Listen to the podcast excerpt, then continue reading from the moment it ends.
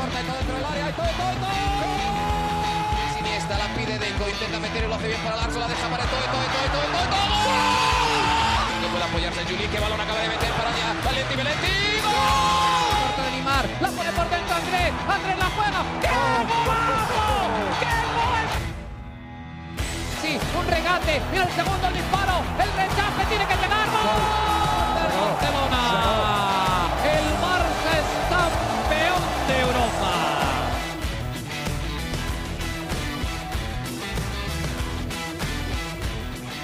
Hola amigos de ADN Barça, bienvenidos a una nueva edición de nuestro podcast, nuestro acostumbrado episodio de todos los lunes junto a Mariana Guzmán, directamente desde Barcelona, ya con la pretemporada a todo tren para el Fútbol Club Barcelona, un par de triunfos consecutivos después del primer empate en España. Muy bien le ha ido al Barça en la gira por los Estados Unidos y vamos a hablar de eso y mucho más junto a Mariana. Mariana, ¿cómo estás? Bienvenida nuevamente a ADN Barça, nuevamente comenzando la semana contigo. Qué placer. Hola Alejandro, contenta por un nuevo episodio, por esta nueva semana que también has estado más activo que nunca porque tienes al Barça ahí cerquita, ¿no? ya no tan cerca porque ya no están en Miami, Sí. pero bastante más cerca de lo que lo sueles tener habitualmente. Así que te quiero, quiero comenzar el episodio preguntándote un poco ¿Cómo has sentido la acogida del, del equipo en ese otro lado del mundo? Sabemos que mm, la liga ha hecho también un trabajo, ¿no? Para abrirse a nuevos mercados y por supuesto el mercado estadounidense que es importantísimo. Cuéntame cómo has visto porque en el clásico había una mayor presencia del, del Real Madrid, ¿no? De fanáticos Sí. del Real Madrid, mejor dicho. Cuéntame cómo... ¿Cómo has vivido esta pretemporada en territorio estadounidense y cómo ha sido ese, ese feedback ¿no? por parte de los aficionados que están en el otro lado del mundo? Es que creo, Mariana, en, en general en los Estados Unidos, obviamente Real Madrid, Barcelona y los equipos de la Premier, quizás Manchester Claro. United, eh, Arsenal, Liverpool ahora, bueno, quizás el Manchester City por el momento en el que vive, pero esos son los equipos que generan realmente un, un gran movimiento acá en Estados Unidos. Es impresionante a cada ciudad que va el Barça, eh, el recibimiento y todo lo que genera, ¿no? Tú comentabas lo, lo que se vivió en Las Vegas, Obviamente el Real Madrid como marca eh, es también muy poderoso, pero el Barça no se queda tan atrás. Y aquí en Estados Unidos es muy parejo. Acá en Miami, eh, mi experiencia desde que yo llegué acá a- al sur de Florida, yo pensé que era mucho más beisbolera y, y- y mucho más de baloncesto, ¿no? Por el Miami Heat. Sí, sí, sí. Y la verdad es que el tema Real Madrid-Barcelona acá genera bastante, bastantes temas de conversación en las radios, en, en- en el público en general, mucha gente que le gusta el fútbol. Obviamente Miami es la, la- la puerta de Latinoamérica, ahí hay desde argentinos hasta mexicanos, todos, hay de todo un poco acá en, en Miami y, y eso hace que, que- que el tema sea, por supuesto, eh, siempre presente, ¿no? Que siempre esté presente el tema del fútbol, pero me sorprendió desde ese momento que el Barça tuviese tanto, tanta fuerza, ¿no? Acá en los Estados Unidos. Y después yo creo que te lo he comentado antes en, episodios anteriores de ADN Barça, que cada vez que juega el Barça es tendencia en los Estados Unidos, que no es fácil de hacer, ¿no? No, no, no solamente en Miami, sino en todos los Estados Unidos se vuelve tendencia el, el- el tema del Fútbol Club Barcelona. Así que desde que ellos anunciaron que venían para acá a Estados Unidos, por supuesto lo hemos visto en, redes sociales, el, movimiento que generan en todas las ciudades a las que van. Y ojo, no solo las que van, sino también las que están cerca. Nos escribieron amigos de la peña de, de Houston, de la peña de Los Ángeles, que se iban a trasladar, unos a Dallas, donde va a jugar el Barça ahora, y otros a, a Las Vegas, que eran los que tenían cerca, de los que podían ir. eh, y es todo el movimiento que genera. Así que eh, no te extrañe, Mariana, que sea una práctica recurrente del Barça, ¿no? Venir todos los años a Estados Unidos, eh, porque aquí tienen realmente mucho mercado y como tú decías, es uno de los mercados más importantes, en- por supuesto, en la economía mundial. Y el Barça tiene que apuntar a eso. Es así, sobre todo ahora con, el, socio que tienen, Spotify, que también tiene mucha fuerza, por supuesto, acá en Estados Unidos, pues pareciera claro que tiene que ser prácticamente una visita anual, eh, si no in- in- interanual, si, si se puede decir así, ¿no? Cada otro año, porque aquí siempre generan no solo e- e- ese contacto con toda esa cantidad de gente, sino el dinero que hace el Barça viajando acá a Estados Unidos, ¿no? A mí me encanta, ¿no? Que el Barça vaya a Estados Unidos y que trabaje en ese mercado tan potente. Lo que no me encantó fue el horario del clásico. No logré despertarme un domingo a las 5 de la mañana. Se me hizo Claro. imposible y te lo juro que quería poner de mi parte. O Lo sea, el despertador, el despertador sonó. Otra cosa fue que no me haya despertado, pero eh, no vi el clásico en directo, tuve que buscarlo luego y me dolió. Porque Claro. nunca me pierdo un clásico. Eso, eso fue así como wow. Además, con Las Vegas, la diferencia es una bestialidad. O sea, Sí, sí, ni siquiera la diferencia con Miami. Así que, nada, eh, yo te quería preguntar antes de entrar a hablar en, en materia del clásico, el hombre de las pancartas, Joan Laporta, ¿qué te pareció la pancarta de Las Vegas? Cuéntame. Bueno, te voy a comentar también lo del horario, ¿no? Yo creo que he visto, he visto al Barça los horarios más extraños que en los que he visto al Barça. A ver, de madrugada cuando le tocaba el Mundial de Clubes en Asia, madrugada para nosotros, ¿Cierto? para ustedes es quizás un poquito más cómodo. Eh, una vez que pusieron un clásico muy temprano aquí en, en Estados Unidos, 7, 8 de la mañana, porque querían eh, que, que Que mucha fue más aquí gente- a las 2 de la tarde, por la Exacto. diferencia con Asia, correcto. Sí, Lo querían que- recuerdo. que- querían que el, el mercado asiático tuviese la oportunidad de verlo en un mejor horario. Ese, ese día también me costó, era, era temprano, no tan temprano como a las 5 de la mañana, pero era bastante temprano para hacer un clásico. Eh, y este también fue muy extraño para mí porque fue a las 11 de la noche de hora del este de los Estados Unidos. Lo bueno es que era un sábado, me pude juntar con algunos amigos, hicimos una reunión antes y, y incluso vimos un rato del Manchester City Bayern Múnich y después eh, nos quedamos viendo el, otro partido. Pero sí, sí, sí era extraño, ¿no? Yo a esa, por lo general a esa hora uno nunca, por lo menos yo nunca estoy viendo al Barça. Sé que tú cuando cubres al Barça a esa hora sí, a veces los partidos de terminando Champions, el partido, todo, se está exacto. terminando, exacto. Eh, pero para mí sí, sí fue diferente. Al menos, además llegué después de la reunión con- mis amigos y me puse a grabar aquí de madrugada y dije, bueno, espero no despertar a nadie. Bueno, ya yo quiero que- clásico, ¿no?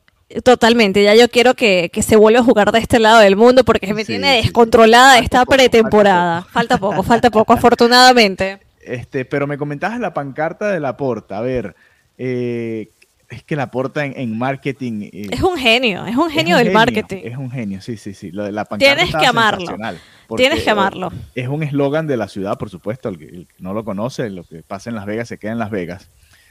Y, y fue sensacional, me, me- me encantó. La verdad, como, como mercadeo, no, ya como si me preguntas, bueno, eh, no sé, como presidente del Barça, yo no lo haría, pero está bien, es, es parte A de- mí, también a mí de- lo que... Ajá. Sí, no, que lo que me parece gracioso es que se ponga él en la pancarta. Porque Claro, claro. eso es lo que el otro día le- leí un tuit que decía, Dios mío, dame la autoestima de la porta. o sea, Claro, es verdad. O sea, tienes un club con grandes figuras y te pones a ti en la pancarta. Eso es como que quiero ser el hombre, ¿no? Eh, Sí, como dicen sí, aquí, sí. el padre, voy de padre aquí. Entonces, nada, Que si lo brutal por lado, esa parte. Imagínate a Florentino Lop- eh, eh, Pérez, perdón, eh, en una pancarta, sería extraño, ¿no? Rarísimo, rarísimo. por eso. eh, es peculiar, es peculiar la manera de, de la porta, pero bueno, es un genio del, del marketing y ya vamos a hablar más adelante de otro tema también, que, que la- lanza los temas y, y cada cosa que dice y todo lo que... eh, parece que hasta un plan eh, todo estructurado, ¿no? De lo que viene Parece haciendo. no, parece no, es. Sí, sí, Es. es. Es un plan bien, bien estructurado en, en cuanto a ese lado para la porta.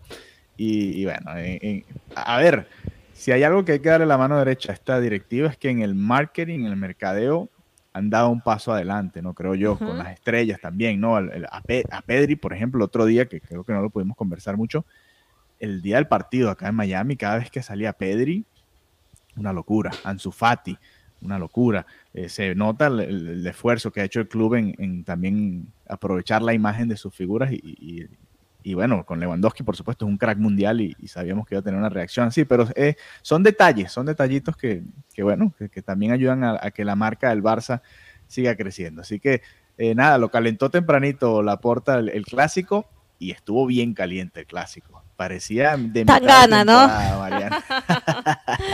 Hubo ahí, hubo ahí movida, movida, hubo en, en el partido.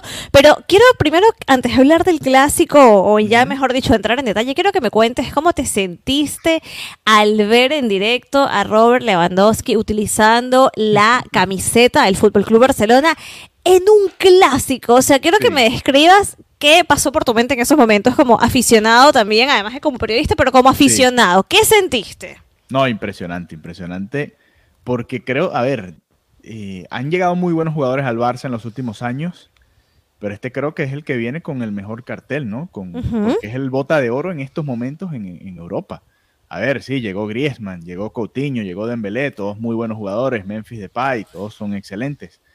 Pero ninguno de este cartel. Creo que es una superestrella que, a ver, si me apuras, el último que había llegado antes de él, ¿quién era? Luis Suárez, quizás, que llegaba con ese perfil, ni siquiera tenía ese, ese perfil en aquel entonces. Exactamente. Entonces es, es, un goleador que creo que el Barça hace muchos años que no tenía. Quizás Neymar en aquel entonces, pero era muy joven Neymar. Era una promesa, era, era, era, era la esperanza de que podía ser el mejor jugador del mundo, pero quizás tenemos que irnos más atrás y, y hasta Ronaldinho, ¿no? Eh, aunque Ronaldinho no llegó como el mejor del momento, pero sí era una, estrella en, ese entonces. Es uno de esos fichajes que marca época, ¿no? Allá de aquí adelante veremos qué va a suceder, porque obviamente sabemos que Robert Lewandowski está eh, en, en, los últimos años de su carrera, pero igual eh, eh, era esa sensación de estar viendo un momento histórico, ¿no? La primera vez que el jugador se pone el uniforme y además en un clásico, en el marco en el que lo hizo porque es muy distinto a haberlo hecho contra el Olot, con todo el respeto, que haberlo hecho contra el Real Madrid en ese estadio, En Las Vegas, ¿no? exactamente, exactamente. Yo todavía no me lo puedo creer, todavía no me lo puedo creer. Veía las primeras imágenes y decía, no puedo creer que Lewandowski sea un jugador del Fútbol Club Barcelona y que estemos viendo debutar contra el Real Madrid. El clásico era un amistoso, ¿no? Fue un amistoso, pero aún bueno. así más fue o menos. Eh, exacto, o sea, no es un partido que, que legalmente no, no valía, ¿no? Pero uh -huh se vivió, es que los clásicos son así, no puede haber un clásico X, o sea, no existe un clásico que a nadie le interese, no, no importa que valga, que, que sí valga, es que la rivalidad es tan importante que siempre se vive con una intensidad y yo creo que es un partido que no le faltó en ningún momento intensidad, más bien al contrario, hubo que bajar un poquito las revoluciones, ¿no? Sí, sí, sí, no, totalmente, es que y, y, a ver, en los últimos años el Barça le ha ganado dos veces al Real Madrid aquí en Estados Unidos. Le va bien al Barça en, los clásicos, aquí en los Estados Unidos. Y es que, no puedes no puede jugarlo con, con, poca intensidad, ¿no? No hay manera. No existe. Está en el. Eh, ya al ver al, al, Real Madrid enfrente, tienes que, tienes que jugarlo de esa manera. Y el propio Xavi, desde la alineación inicial, fue un mensaje: este partido vamos es a ganarlo, no vamos a, a probar. No, no, aquí vamos con la mejor alineación que tenemos para tratar de impedir que el Real Madrid nos gane. Y creo que ese es eh, desde el mensaje, ¿no? Xavi decía, y lo decía después en la rueda de prensa, que para el Barça siempre hay oportunidades, ¿no? No, no partidos amistosos. Y, y, me gusta porque está, está exigiéndole, ¿no? A, a sus jugadores. Y, y, creo que lo vimos en el terreno de juego. Se jugó prácticamente como una final. Pues yo decía, parecía la final de la Champions esto, ¿no?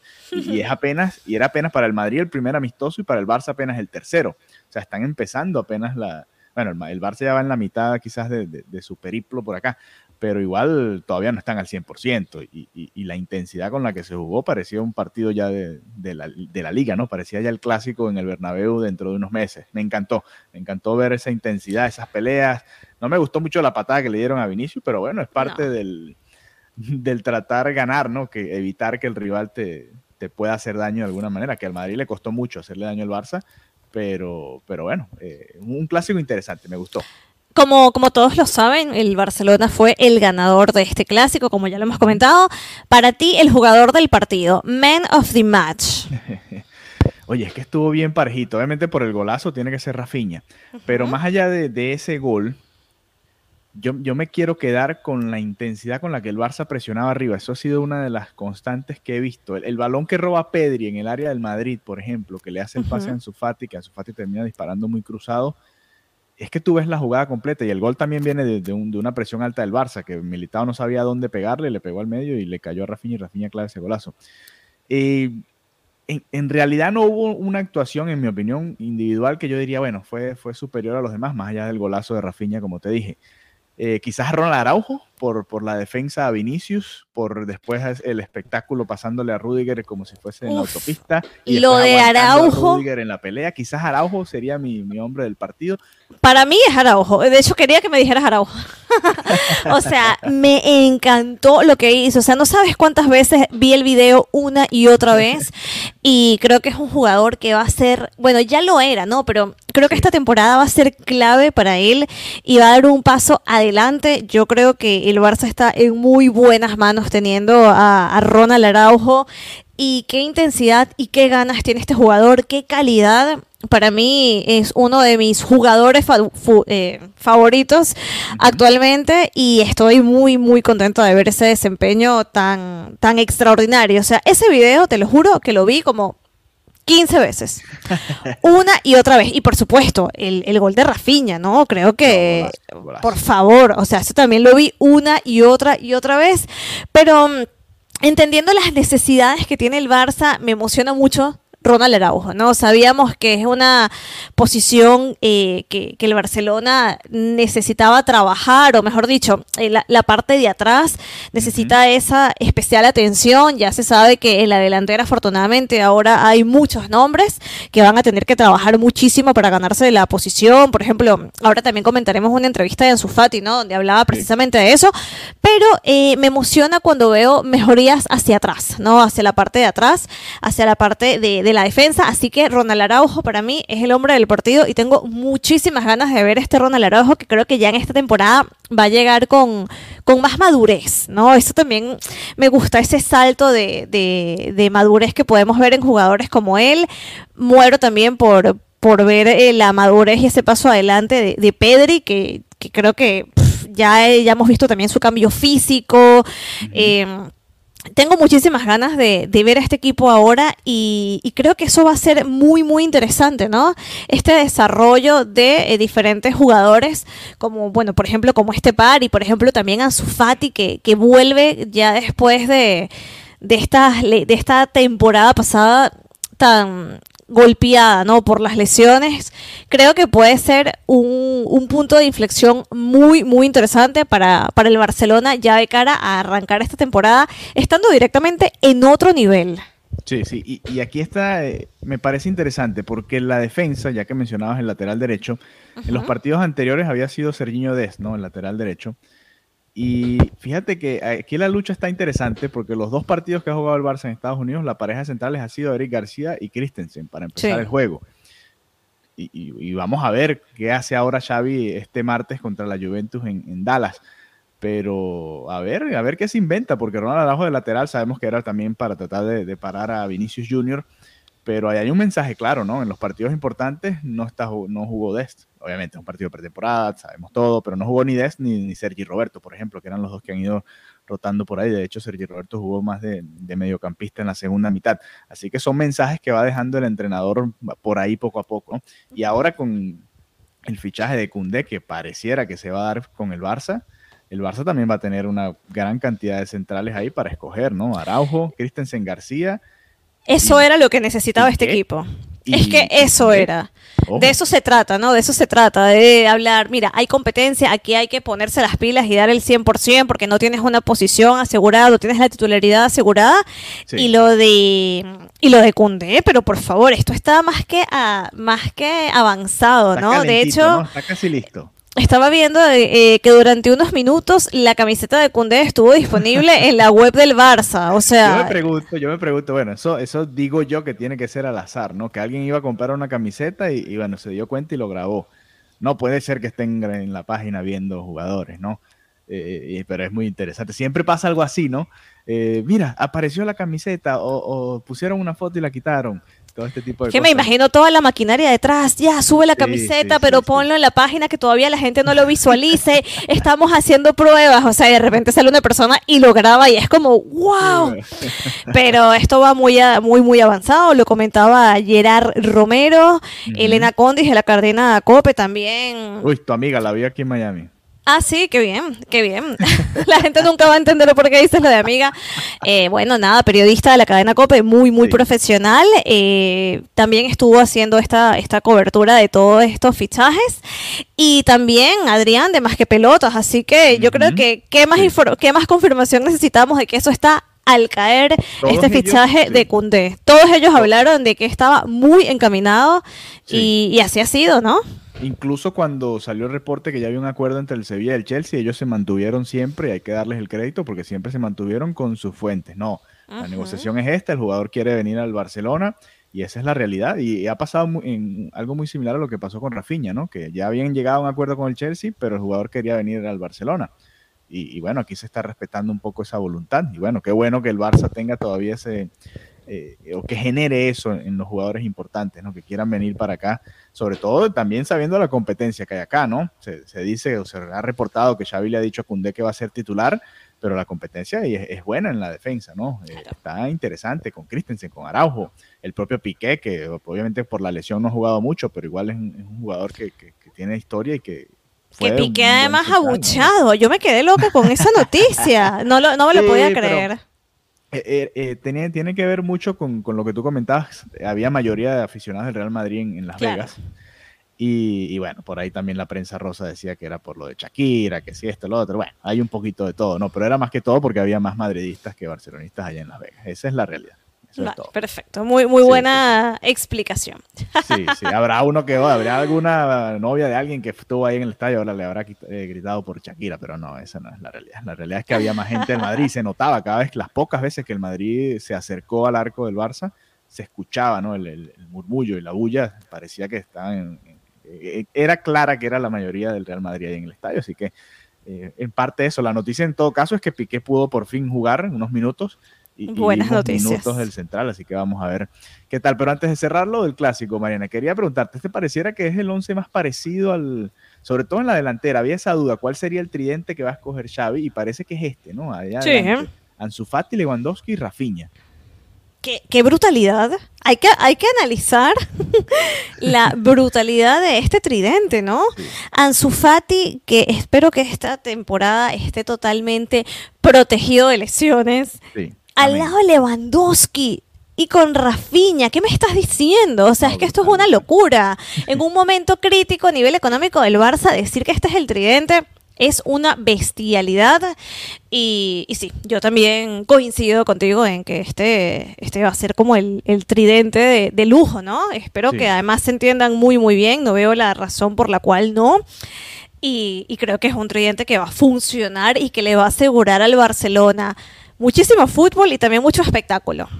creo, que, creo que el culé va a disfrutar muchísimo con estos tres en la delantera.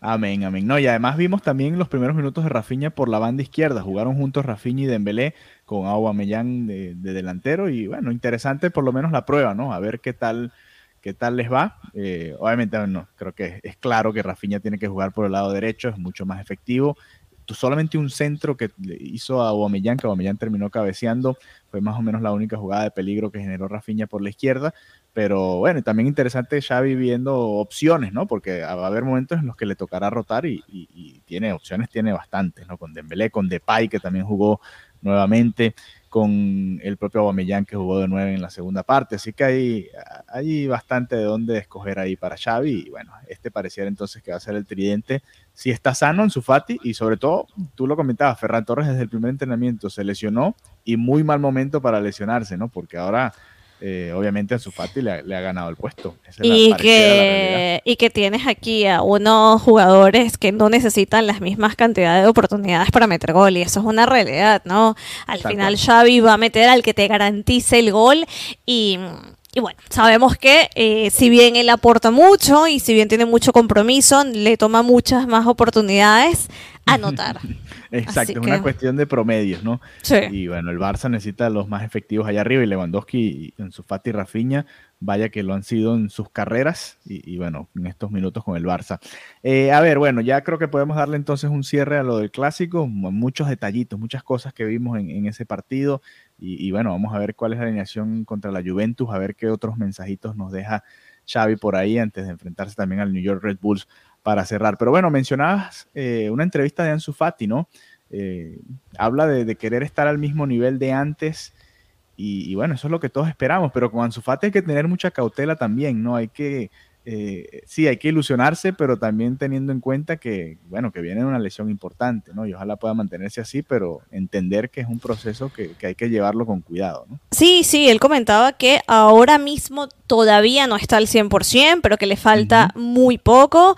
También hablaba de que es normal cuando regresabas de una lesión, cuando uno se regresa a una lesión, tener esa cautela, ¿no? Como, como ese miedo, pero también dice que son los primeros minutos y que luego ya después del primer partido lo, lo olvida, dice que ahora mismo ya se encuentra jugando sin, sin miedo y demuestra muchísimo, muchísimo compromiso, de hecho habla que el equipo está muy competitivo, que estos nuevos fichajes le van a dar muchísimo a la temporada que obviamente son grandes jugadores que, que lo van a ayudar. Y, y, bueno, también lo que hablamos, ¿no? De que tenemos una delantera muy potente, dice, y tendremos mucha competencia, lo que es bueno para el equipo y para los jugadores que no nos vamos a relajar. Sabemos que si no trabajas bien, no vas a jugar porque habrá otro jugador que puede jugar en tu sitio. Y esa, esa tensión es muy positiva y ese nivel de hay que, tienes que estar en tu mejor nivel porque si no, no juegas. Que bueno, eso era algo que, que no tenía el Barcelona por su situación. Hablábamos de que tenía siempre una, un banquillo muy poco profundo y ya esto uh -huh. está acabándose, ¿no? Así que esto también hace que, además de todas las opciones con las que pueda tener Xavi para sobrellevar la temporada, con los jugadores, las posibles lesiones, también que cada jugador se esfuerce en dar un poco más. Sí, sí, pareciera que Ahora cuando voltea Xavi al banquillo tiene otro equipo prácticamente ahí, ¿no? Sí. Es una de las ventajas. De, de, hecho, otro de los mensajitos por ahí que ha dejado Xavi en los últimos dos encuentros es que De Jong ha jugado de central los dos encuentros. El de Miami lo jugó como central por izquierda, el de Las Vegas lo jugó como central por derecha. Toda, habla de la profundidad que tiene el Barça ahí en la media cancha, ¿no? Así que eh, hay opciones, muchas opciones para el Barça en, en varias posiciones. Ahora falta ver si se terminan de concretar también fichajes en los laterales, ¿no? Lateral izquierdo, lateral derecho. Vimos a Valdés jugando algunos minutos, no lo hizo nada mal. En Miami lo hizo muy bien, contra el Madrid tampoco se vio mal. Así que, ojo, y termina siendo esa opción Valdés desde el banco, ¿no? Para rotar cuando le toque rotar a, Jordi Alba. Y en la derecha está la duda, porque está Señor Dest en teoría titular. Sergi Roberto también lo vimos como mediocampista. Araujo sabemos que puede jugar ahí. Sí. Eh, dependiendo también el rival, ¿no? Y, y, ahí tendrá las opciones Xavi para, para hacer di diferentes once dependiendo de a quién se estén enfrentando.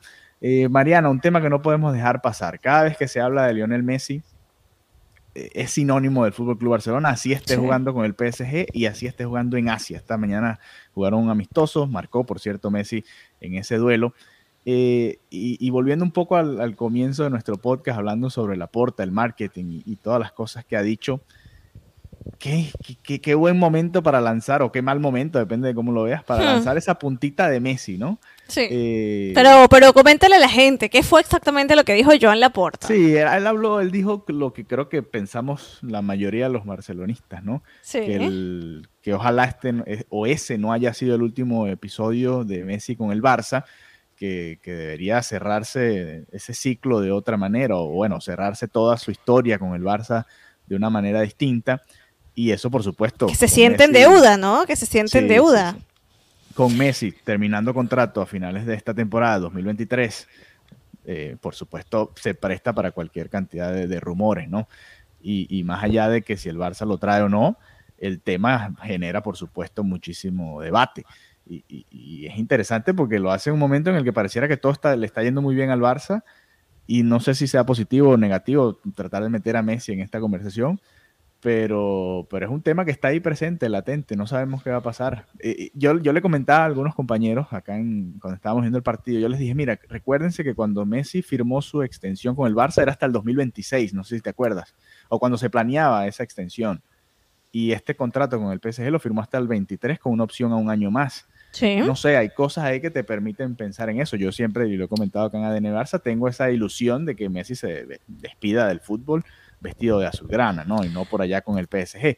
Pero entiendo que tampoco es una cuestión fácil. Vamos a ver. No es, no es sencillo, no es sencillo. Y lógicamente yo creo que todo el mundo, todos los barcelonistas, todos los culés, desean ver a Leo Messi tener un, ten, en una despedida a su altura, ¿no? Porque sí. la salida de Leo Messi, eh, además de que fue muy triste porque se fue, también fue muy triste por la manera en la que todo se gestionó. ¿sabes? Horrible, Una rueda de horrible. prensa en el, en el, auditorio pequeño, o sea, era para, para despedirlo en el Camp Nou lleno, ovación, y esto no pasó. Entonces, eh, yo creo que es justo lo que dice Laporta, ¿no? Que se siente en deuda. Creo que todo, todo el fútbol en general siente que le debe a Messi una despedida, ¿no? Acorde acorde a lo que él hizo por, por el club.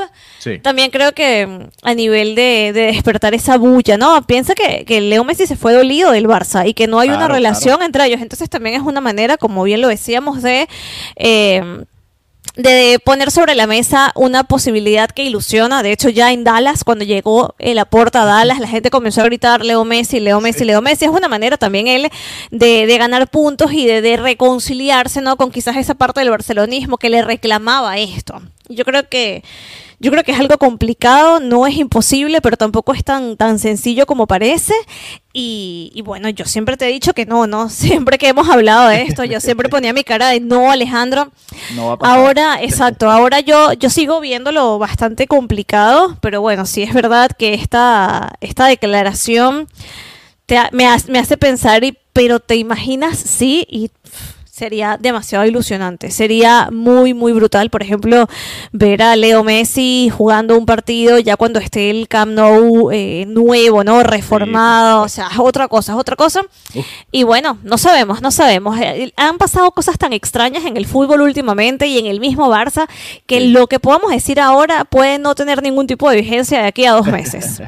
sí, no, quién sabe, quizás Messi termina diciendo, no, estoy feliz en París y renueva el otro año y y, se disipa un poco esa posibilidad. Y hay que saber separar las dos cosas, ¿no? También el momento deportivo del Barça y de Messi y esa ilusión de que se despida como jugador, porque quizás para el proyecto no, no tenga sentido, ¿no? Traer a alguien así, pero es que es Messi. Bueno, es que siempre va a tener sentido traer a Messi, ¿sabes? Porque Messi es Messi. Pero bueno, yo entiendo, yo entiendo a los que eh, dicen, bueno, pero quizás no es el jugador para este sistema o lo que sea. Eso lo puedo entender porque es la parte futbolística y se puede debatir pero es que es Messi, ¿no? Es, el mejor jugador de tu historia y quizás el mejor jugador de la historia del fútbol. Como que todos los argumentos se quedan en es Messi. Punto. ya está, ya está. Exactamente, sí, creo que es así. Así que bueno, nada, estamos listos ya para el próximo eh, amistoso del Barça, que va a ser para mí a las siete y media, ocho y media de la noche, así que a ti también te, te pilla medio de madrugada, ¿no? Nuevamente, no, no vas a poder verlo en vivo, va a ser complicado. Ocho y media de la noche, hora del este de los Estados Unidos. Vamos a ver qué, porque el otro día lo transmitió Fox Sports, que nunca transmite juegos del Barça, fue extrañísimo. Eh, también verlo ahí, todo, todo diferente, todo, todo, todo estuvo distinto, ¿no? Acá hay que recordarle a la gente, la liga la transmite eh, ESPN, ¿no? Y, el amistoso contra el Inter lo dio Univision. Ha sido todo, lo hemos, he visto al Barça en diferentes canales. Me encantan los audios cuando narran fútbol así. ¡Oh my god, el clásico! ¡Oh my god, Ronald Es como, qué raro, se me hace rarísimo ver fútbol en inglés. Rarísimo. Es rarísimo, es rarísimo. Eh, sobre todo porque a veces ni gritan los goles. A veces yo estoy viendo la Premier en inglés, me volteo y digo, ah, mira, anotaron gol y ni me enteré. Pero bueno de uno hacer el ajuste también. Así que nada, esperamos a ver qué hace Xavi, qué, qué once utiliza contra la Juventus. Este partido es distinto porque está más, estuvo más cerquita, ¿no? Tuvieron menos tiempo de, recuperación entre uno y otro, así que no les extrañe que haya más rotación, eh, o a ver si lo hace o no, eh, Xavi en este partido contra la Juve. Y, y, ver qué sucede. Nosotros, por supuesto, estaremos generando contenido sobre este partido y todo el resto de la pretemporada del Barça acá en ADN Barça. Así que síganos en arroba ADN Barça Pod. Si quieren ser parte del grupo de WhatsApp, ya saben, nos pueden escribir algún mensaje por ahí. También arroba Marianita Guzmán, arroba Alejandro VG32. Todo lo que ustedes quieran nos lo pueden enviar por ahí y con gusto lo comentaremos en el podcast. Mariana, entonces será hasta una próxima oportunidad. Adeu. Bye bye.